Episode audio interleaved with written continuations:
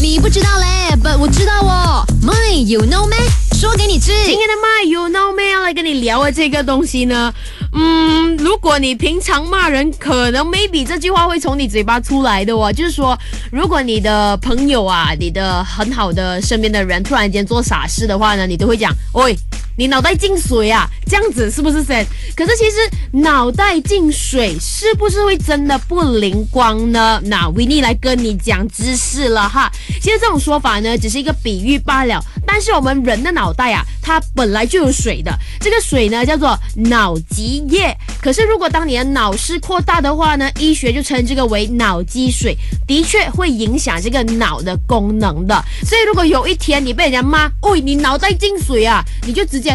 就是很有知识的跟他讲，我的脑袋里面不是水，是脑积液，哇，直接变 high class，你知不知道？如果你知道这个知识的话呢，快点分享给你身边的朋友知道了哈。